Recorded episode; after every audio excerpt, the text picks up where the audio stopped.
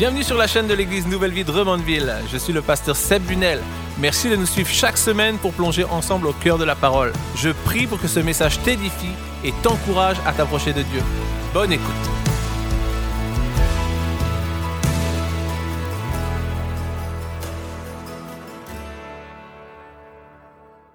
J'aimerais vous apporter un court message de la parole de Dieu euh, concernant euh, les baptêmes et euh, pourquoi le baptême et la puissance du baptême. Et j'aimerais introduire mon message avec quelque chose qui n'a complètement rien à voir avec des baptêmes, mais j'aimerais vous présenter une boisson célèbre que nous avons en France qui s'appelle Orangina. Je ne sais pas si ici vous connaissez Orangina, mais en France, c'est une boisson qui est ultra connue. Elle a bercé mon enfance. Tout le monde boit de l'Orangina. C'est tellement bon, l'Orangina. Et en 96, pour qui, pourquoi, l'agence de publicité Young et Rubicam a sorti un clip vidéo pour faire la promotion d'une nouvelle version de la boisson Orangina. Boisson Orangina était devenue, il y a une variante qui était sortie qui s'appelait Orangina rouge à l'écran. Vous aviez Orangina et vous aviez Orangina rouge. Et cette publicité, elle, mettait en avant simplement que cette version d'Orangina, bien que bonne à boire, elle, semblait être devenue méchante. C'est vrai, nos spots publicitaires, littéralement, euh, Orangina Rouge était toujours représenté, une bouteille d'Orangina avec une tronçonneuse tournant à plein régime, criant vengeance et voulant faire du mal à tout le monde. Son but, c'était ça. On, est passé de Orangina, la boisson qui te fait du bien, à Orangina, la boisson qui te terrorise, qui te martyrise, qui te veut du mal. Toujours bonne à boire, mais méchante. Boisson qui voyait que par la vengeance. Et, et, tout le monde posait la question, pourquoi est-ce qu'elle est si méchante? Et la réponse qui était donnée dans tous les vidéoclips promotionnels à la télévision, Orangina Rouge, pourquoi est-il si méchant? La réponse c'est toujours la même, c'était parce que. Parce que quoi? Il y, avait, y, avait, y avait littéralement euh, une, une vision de quelque chose de bon qui était devenu méchant. Puis pourquoi? Parce que. Alors ce matin, loin de moi l'idée de vous comparer à une vulgaire bouteille d'orangina. Mais finalement, cette pub, alors que je pensais à cette pub, elle mettait une interrogation dans ma tête qui, qui, qui a lancé une brève comparaison. Quelque chose a pris place pour transformer ce qui était bon en méchant. Et, et finalement, je pose la question, est-ce que c'est pas l'effet du péché sur le monde, sur l'humanité, une création initialement parfaite déchue et rendue méchante et imparfaite à cause du péché. J'ai pas trouvé d'orangina chez vous, mais j'ai trouvé des bouteilles de jus d'orange. C'est comme presque la même chose. Et qu'est-ce qui s'est passé littéralement? C'est comme si quelque chose qui a été fait, conçu à la perfection, s'était soudainement ouvert à quelque chose de nouveau pour tester. Et le résultat de cette opération, c'est que une fois goûté, une fois testé, secoué par les remues de la vie, son apparence avait complètement changé. Son goût a probablement changé. Ses qualifications, sa composition a littéralement changé. Aujourd'hui, on va, on va passer dans les eaux du baptême, sur les deux services, on va passer 11 personnes. Et au-delà de l'humour de la publicité et de cette mise en scène, euh, j'aimerais qu'on puisse remarquer que finalement, Orangina Rouge est un peu la démonstration du péché dans nos vies qui finalement nous, ne nous rend plus conformes à ce que Dieu avait initialement prévu. Et qui finalement nous disqualifie pour continuer la marche et retrouver notre Père dans les cieux. On peut tous penser ici qu'on est gentil et qu'on est mignon et se, poser la question pourquoi Jésus, pourquoi faire? Je connais tellement de gens qui sont tellement gentils, tellement agréables et qui me posent la question pourquoi j'aurais besoin de Jésus? Simplement parce que le péché a modifié ta nature, a modifié ma nature. Par défaut, nous ne sommes plus conformes à ce que Dieu avait désiré, mais nous sommes rendu non conforme. Je dirais pas mieux que cette phrase sur la chaîne de production des enfants de Dieu, beaucoup ne peuvent plus passer le contrôle qualité. Pourquoi? Parce que quelque chose a changé. Et que si je m'attends à avoir ça, je n'accepte pas de recevoir ça. C'est la même chose pour nos vies. Sans Jésus, l'humanité reste séparée de Dieu. incapable d'être trouvé digne. Et cette question qui résonne dans, dans ma tête, pourquoi est-il si méchant? C'est la question que Dieu s'est posée tout au long de l'histoire de l'humanité. Pourquoi sont-ils si méchants? De tout temps, les hommes et les femmes sont méchants, indignes de Dieu, incapables d'être réconciliés avec lui pour une vie éternelle. Et, de tout temps, Dieu n'a eu de cesse que d'appeler sa création à la réconciliation. Si nous prenons la parole de Dieu du début à la fin, nous voyons que jusqu'à Jésus-Christ, Dieu a tout mis en œuvre pour que les hommes reviennent à lui. Il a essayé par les éléments, il a essayé par les prophéties et les prophètes, mais la nature méchante de l'humanité a toujours repris le dessus. Alors je sais que ici, ce matin, tout le monde est gentil, je le sais. Parce qu'on avait mis, on a, on a passé toute la semaine à creuser un système juste après la porte d'entrée, un trou énorme et, avec un détecteur de méchants. Et si tu passais la porte ce matin que tu étais méchant, tu as une trappe qui s'ouvrait, tu disparaissais. On voulait pas de méchants ce matin, on veut que des gentils. Alors on sait qu'on est entre gentils, mais je vais quand même faire le message. Parce que je me dis que peut-être, si tu connais quelqu'un de méchant, tu pourras lui rappeler. Savez-vous qu'il y a des gens qui pensent qu'ils sont gentils et dignes du ciel? Et puis que rentrer à la maison, ils explosent de colère à la première difficulté. Ils explosent de colère sur leurs enfants, sur leurs femmes, sur leur mari. C'est le tohu-bohu dans la maison. Mais les gens pensent qu'ils sont gentils et dignes du ciel. A des gens qui pensent que Dieu les applaudit du ciel alors que leur cœur est rempli d'amertume, de jalousie envers leur prochain, de guéguerre, d'amertume, de colère. Il y a des gens et des, hommes, des femmes qui pensent que Dieu même se lève de son trône pour faire la hola avec les anges, alors que leur cœur est noir, plus noir que du charbon. Mais encore une fois, je sais que c'est pas vous ce matin, mais je vais quand même faire la prédication. La réalité, c'est que le péché, c'est une tâche littéralement sur nos vies qui nous fait passer de parfait à méchant. Qu'on le veuille ou non, qu'on l'accepte ou non, si nous n'acceptons pas Jésus-Christ, nous restons marqués de cette tâche qui nous sépare de Dieu. Alors que j'écrivais euh, ce, message, je prenais conscience que même dans ma foi la plus complète, même dans mon quotidien de prière, même dans les années de mon ministère, si je suis honnête, il y a des moments où j'ai entendu Dieu pleurer en se disant, pourquoi Seb, pourquoi tu es devenu si méchant? Soyons, soyons honnêtes, on se parle les vraies affaires ce matin. Je suis pas en train de vous dire que moi, le, pasteur, c'est le pasteur te préserve de, tomber dans la méchanceté. tout Non, non, non. Il y a des fois des situations où j'ai dû entendre Dieu pleurer, me dire pourquoi es-tu devenu si méchant? Pourquoi ton cœur s'est-il fermé? Pourquoi est-ce que tu refuses que je puisse entrer dans tel tel domaine de ta vie? J'aimerais dire ceci le péché va toujours légitimer tes actions du présent pour mieux te condamner dans le futur. Il se vend comme un moyen de libération. Hey, la colère, c'est normal. Après ce que tu as subi, tu as le droit de péter les plombs, tu as le droit de faire du mal, tu as le droit de te venger. Le, péché se présente toujours comme un moyen de libération. Waouh, ça fait du bien. Vrai ou pas? Des fois, on se venge, on dit Waouh, ça m'a tellement fait du bien. Ça te fait du bien 5 minutes, 10 minutes, une journée, deux jours, jusqu'à ce que la culpabilité prenne la place? Parce que le péché se vend comme un moyen de libération, mais se révèle finalement comme une source de condamnation. Tu plus digne, tu plus capable. La définition de méchant, c'est quoi?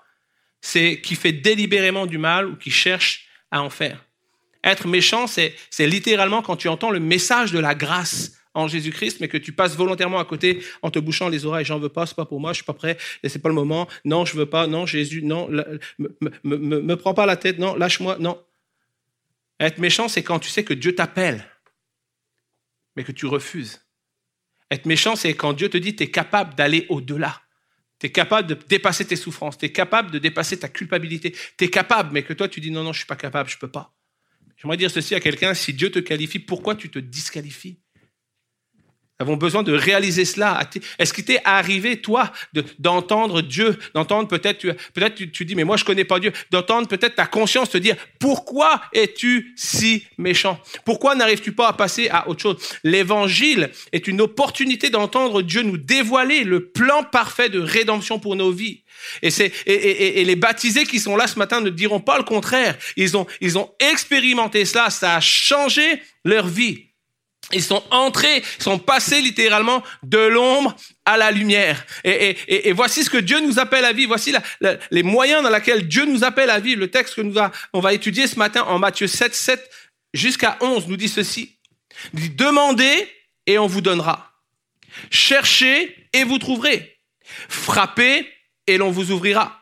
Car quiconque demande reçoit, celui qui cherche trouve, et on ouvre à celui qui frappe. Le texte va plus loin, il dit, lequel de vous donnerait une pierre à son fils s'il lui demande du pain? Ou s'il demande un poisson, lui donnera-t-il un serpent? Et la conclusion de ce texte dit, si donc méchant comme vous l'êtes, vous savez donner de bonnes choses à vos enfants, à combien plus forte raison votre Père qui est dans les cieux donnera-t-il de bonnes choses à ceux qui les lui demandent? Pourquoi le mal et la méchanceté sont les premiers choix de l'homme quand Dieu les appelle à s'aimer et à vivre dans la paix C'est ma question ce matin. Et la réponse est parce que l'amour et la paix sont la nature même de Dieu. Et lorsque tu rejettes Dieu, tu rejettes de prime abord sa nature, ses attributs. Et, c'est pourquoi Dieu a envoyé, Dieu a donné Jésus. Le texte nous dit que le Père qui est dans les cieux te donnera de bonnes choses à celui qui les lui demande. Mais la première chose que j'aimerais te dire, c'est que tu n'as pas eu à demander pour que Dieu te donne l'opportunité. Dieu a donné son Fils. C'est mon premier point. La meilleure chose que le Père céleste n'ait jamais offert, c'est son Fils unique, c'est Jésus. Aucun cadeau ne saurait être plus précieux. Aucun cadeau ne, ne saurait avoir plus de valeur. Aucun don ne sera jamais plus grand que celui qui est fait par le Père. Dieu a le meilleur pour nous. Dieu a le meilleur pour toi. Et, c'est pourquoi il a donné Jésus en sacrifice ultime.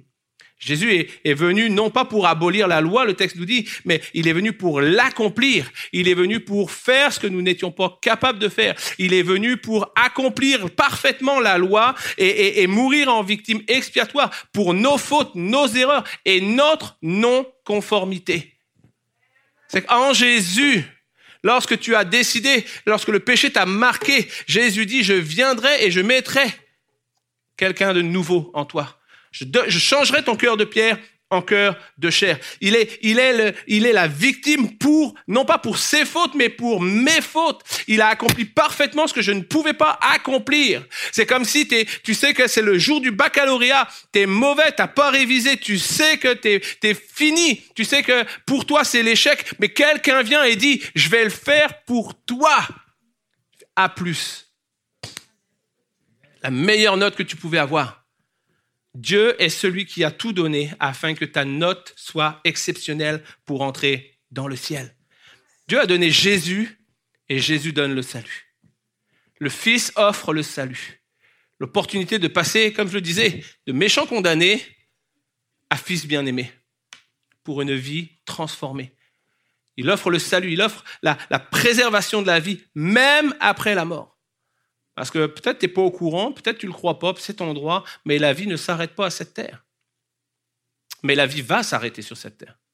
Ça, c'est une assurance aussi. Et il y a plus pour toi.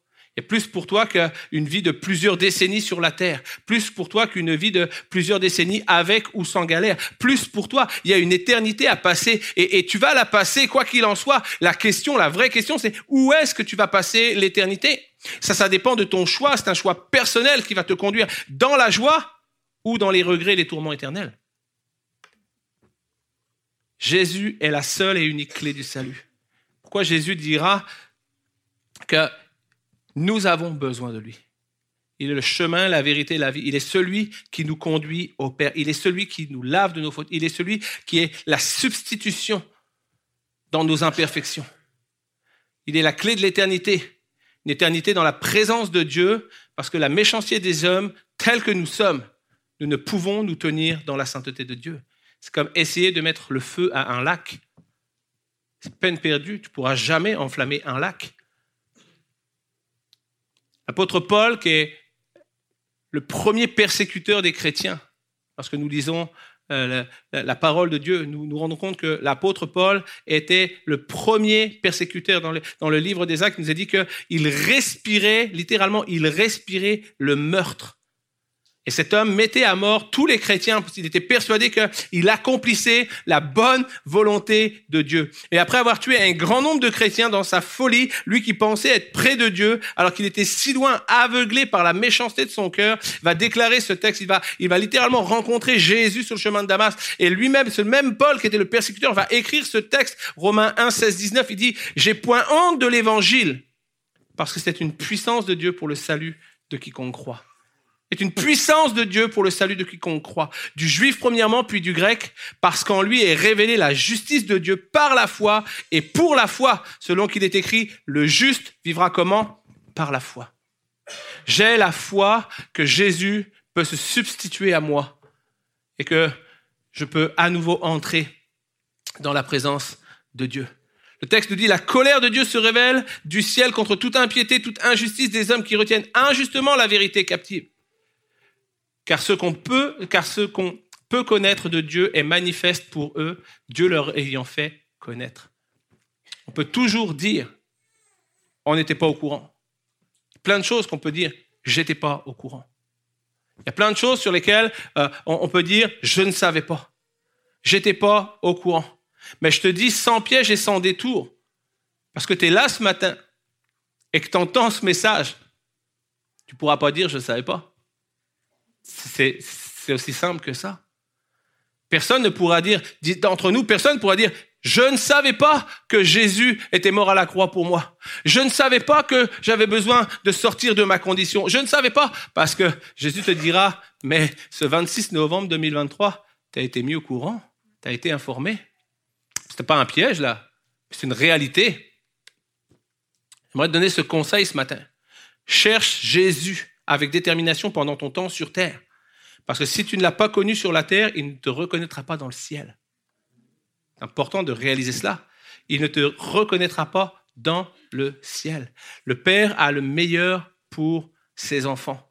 Tout comme nos parents, tout comme moi, parents, j'ai le meilleur pour mes enfants. Tout comme mes parents avaient le meilleur pour moi. Alors que nous, on était une famille de six enfants, on n'avait pas trop d'argent, mais mes parents avaient plein d'idées. Alors, c'est comme tout ce qu'on n'avait pas, euh, mes parents se débrouillaient. On n'avait pas de gants pour l'hiver, ma mère faisait des, moufles avec des, chaussettes en laine mais on avait des moufles. On n'avait pas de luge pour aller faire pour descendre la neige, mais euh, mon père avait quelques planches de bois.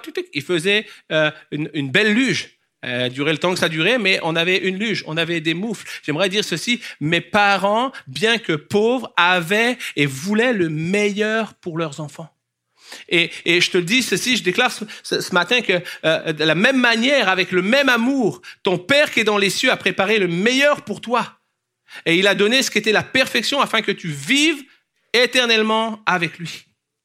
La révélation de Christ peut transformer même l'homme le plus dur, même celui qui a le cœur le plus noir, même celui dont l'histoire est une source de souffrance permanente. Rien n'arrête la grâce de Jésus-Christ pour ta vie. Seul le meurtrier est devenu l'apôtre Paul. Waouh! Et c'est ce même meurtrier transformé, renouvelé, accepté, parce qu'il avait décidé, ce n'est plus moi qui vis, c'est Christ qui vit en moi. Ce même apôtre Paul va écrire que euh, l'évangile est une puissance pour sa vie. Je n'ai pas honte de l'évangile. Elle est une puissance de Dieu pour le salut de quiconque croit. Et elle peut être une puissance pour la vie de quiconque croit et reçoit le message ce matin, comme elle l'est dans la mienne comme elle est dans celle des onze baptisés qui vont passer par les eaux du baptême ce matin. Pendant que j'appelle les musiciens à juste venir me rejoindre, j'aimerais te dire ceci. Notre méchanceté a poussé Dieu à donner Jésus. Jésus a, offert le salut, il a accepté de monter sur la croix, de souffrir la crucifixion afin de nous offrir le salut. Pourquoi? Parce que le salut est la clé de la réconciliation.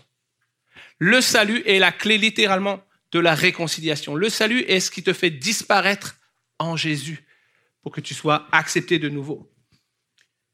De Corinthiens 5, 17, 19 nous dit que si quelqu'un est en Christ, il est une nouvelle créature. Les choses anciennes sont passées. Voici, toutes choses sont devenues nouvelles. Et tout cela vient de Dieu qui nous a réconciliés avec lui. Comment? Par Christ et qui nous a donné le ministère de la réconciliation. Car chose impossible, Dieu était en Christ réconciliant le monde avec lui-même et n'imputant point aux hommes leurs offenses. Et il a mis en nous la parole de la réconciliation. Il a donné le ministère de la réconciliation. Et je suis pas là ce matin pour convaincre Je suis suis pas dans un discours politique. Je suis pas en train de vous dire, votez pour moi ou accepte Jésus. C'est mon désir que tu reconnaisses Jésus comme ton Seigneur, ton Sauveur. Peut-être tu es là pour la première fois, puis tu dis, mais moi, je connais même pas qui c'est Jésus. Le texte que nous avons lu nous dit, celui qui cherche, trouve. Celui qui cherche, trouve. Et on ouvre à celui qui frappe. Mon conseil pour toi ce matin, Dieu a donné le ministère de la réconciliation. Je ne suis pas là pour convaincre quiconque ce matin. Mais je prie que le Christ vivant soit celui qui apporte une conviction dans nos cœurs ce matin. À travers le ministère qu'il nous a donné pour que grand nombre soit sauvé. C'est pas mon rôle. Mon rôle n'est pas de convaincre, mais ma mission est d'annoncer que Jésus peut changer la vie de quiconque croit que Jésus peut changer la vie de quiconque croit. C'est pas mon rôle de convaincre, mais c'est ma mission d'annoncer. C'est ma mission de vous appeler à chercher plus loin que les souffrances, plus loin que les croyances, plus loin que vos espérances personnelles, plus haut que les incompréhensions, plus fort que tout ce qui nous empêche d'avancer, plus profond que le superficiel qu'on présente trop souvent. On est tellement dans le superficiel. Je connais tellement de gens que quand tu parles avec eux, si tu grattes un peu, tu te rends compte qu'ils sont conscients qu'ils ont besoin de Jésus. Mais ils n'osent pas dire, ok, je vais faire la paix avec le Christ. Je vais le laisser commencer à diriger ma vie. Je vais le laisser commencer à regarder dans ma vie. Pourquoi? Parce qu'il y a des choses dont on n'est pas fier. Il y a des choses qui sont moches. Il y a des choses qu'on veut que personne ne voit. Alors on se, on se met en scène. On se met en scène pour que personne ne voit c'est quoi notre vie? Mais il y a quelque chose que tu dois savoir, c'est que les gens peuvent ne pas voir qui tu es. Les gens peuvent ne pas connaître tes pensées. Les gens peuvent ne pas voir ton cœur. Mais Dieu connaît tout. Jésus voit tout. Je voudrais inviter quelqu'un ce matin à arrêter de porter un intérêt sur les apparences. Parce que Dieu voit tout. Parce que Dieu peut te révéler tout. Et que tu l'acceptes ou non, la vie sur terre, c'est une saison. C'est une saison de préparation, c'est une saison de qualification pour l'éternité. Et le seul moyen de se qualifier, c'est de rompre avec le péché. C'est pourquoi l'humanité a besoin de Jésus. Parce qu'aussi beau, aussi bon que nous croyons l'être, aussi peu, visible que ça ne soit, sans Jésus, nous portons toujours la marque du péché. J'aimerais dire à quelqu'un ce matin, quelles que soient les apparences, quel que soit ton cœur de bonté, de générosité, si tu n'acceptes pas Jésus, tu porteras toujours la marque du péché sur ta vie qui te sépare de Dieu. Nous avons besoin de laisser l'Esprit de Dieu convaincre nos cœurs de dire, c'est plus moi qui vis, mais je veux que ce soit Christ qui vit en moi. Mais ça, ça te demande de te mettre littéralement à nu. On aime être dans les apparences, mais aussi beau que nous soyons, sans Jésus, j'aimerais te dire que tu portes toujours la marque du péché. Ton cœur reste taché comme cette chemise aussi blanche qu'elle soit, sans Jésus, voici la tâche qui m'empêche d'entrer. Et c'est pas ma veste qui cache la tâche, la marque du péché sur ma vie qui va me sauver. Mais c'est de laisser Jésus entrer dans ma vie. La manifestation publique de la réconciliation avec Jésus. De cette tâche que je ne veux plus. C'est cette décision que nos frères et nos sœurs ont pris déclarer, ce n'est plus moi qui vis, mais j'ai confié ma vie à Jésus. Je l'ai laissé littéralement détacher mon corps de cette tâche. Et aujourd'hui, je peux avec assurance entrer dans les eaux du baptême et, et rendre publique cette décision qui est le fruit de ma rencontre personnelle. La démonstration de ma compréhension que, que seul Christ peut me libérer de la marque du péché. C'est pas une obligation, c'est pas une traduction, mais c'est le fruit d'une recherche et d'une rencontre personnelle avec Jésus-Christ. Dieu ne forcera jamais personne. Sais-tu que le cœur de Dieu est pour le libre arbitre? Dieu ne te forcera jamais à l'aimer. Mais le cœur de Dieu est brisé lorsque nous refusons. Lorsque nous avons cette révélation, est-ce que nous refusons? Mais le baptême, littéralement, c'est la démonstration devant le ciel et devant l'enfer qui signifie j'ai choisi mon camp. Je sais maintenant où je veux me tenir. Je sais avec qui je veux marcher. Je sais à qui je veux appartenir. Et je déclare ce matin que c'est plus moi qui vis, mais que c'est Christ littéralement qui vit en moi. Est-ce qu'on peut, alors qu'on va prendre ce chant qui dit ce n'est plus moi qui vis, c'est Christ qui vit en moi. Est-ce qu'on peut juste ce matin incliner nos têtes, tenir juste dans la présence de Dieu et laisser l'Esprit de Dieu parler à nos cœurs. Alors que nous prions et nous élevons la voix, Seigneur, alors que le service de baptême va prendre place, Seigneur, nous prions que dans ce lieu, tu sois la source d'assurance, la conviction, Seigneur, que nous avons besoin de toi. Qu'aussi gentil que nous pouvons penser l'être, Seigneur, il nous manquera toujours quelque chose pour entrer dans l'éternité à tes côtés. C'est de reconnaître Jésus-Christ dans nos vies. Tu dis dans ta parole, Seigneur, que tu es le chemin, la vérité, la vie, que personne ne vient au Père en dehors de toi. Et je prie, Seigneur mon Dieu, afin que les mensonges de l'ennemi, les mensonges du diable qui veut, qui veut nous empêcher de recevoir cette révélation soient bannis de nos pensées, de nos esprits. Mais que ce matin, Seigneur, nous puissions réaliser, découvrir que tu as le meilleur pour nous. Le meilleur n'est pas sur cette terre, Seigneur. Mais le meilleur, c'est l'éternité à tes côtés. C'est pourquoi nous prions ce matin, Seigneur, que ta volonté soit faite et que tu puisses parler à nos cœurs librement, puissamment. Et que, Seigneur, nous ayons cette conviction, que plusieurs ce matin puissent recevoir cette conviction que nous avons besoin de toi. Nous avons besoin de toi pour être sauvés. Nous avons besoin de toi pour être réconciliés.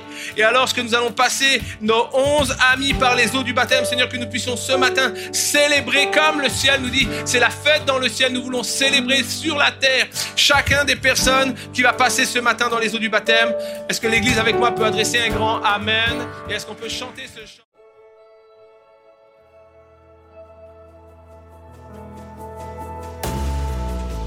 Merci d'avoir écouté ce message. Si tu apprécies ce podcast, abonne-toi et partage-le à ton entourage. Chaque semaine, l'équipe pastorale de Nouvelle Vie et moi-même allons te partager des messages qui vont t'encourager dans ta foi. Tu veux pas manquer ça? À très bientôt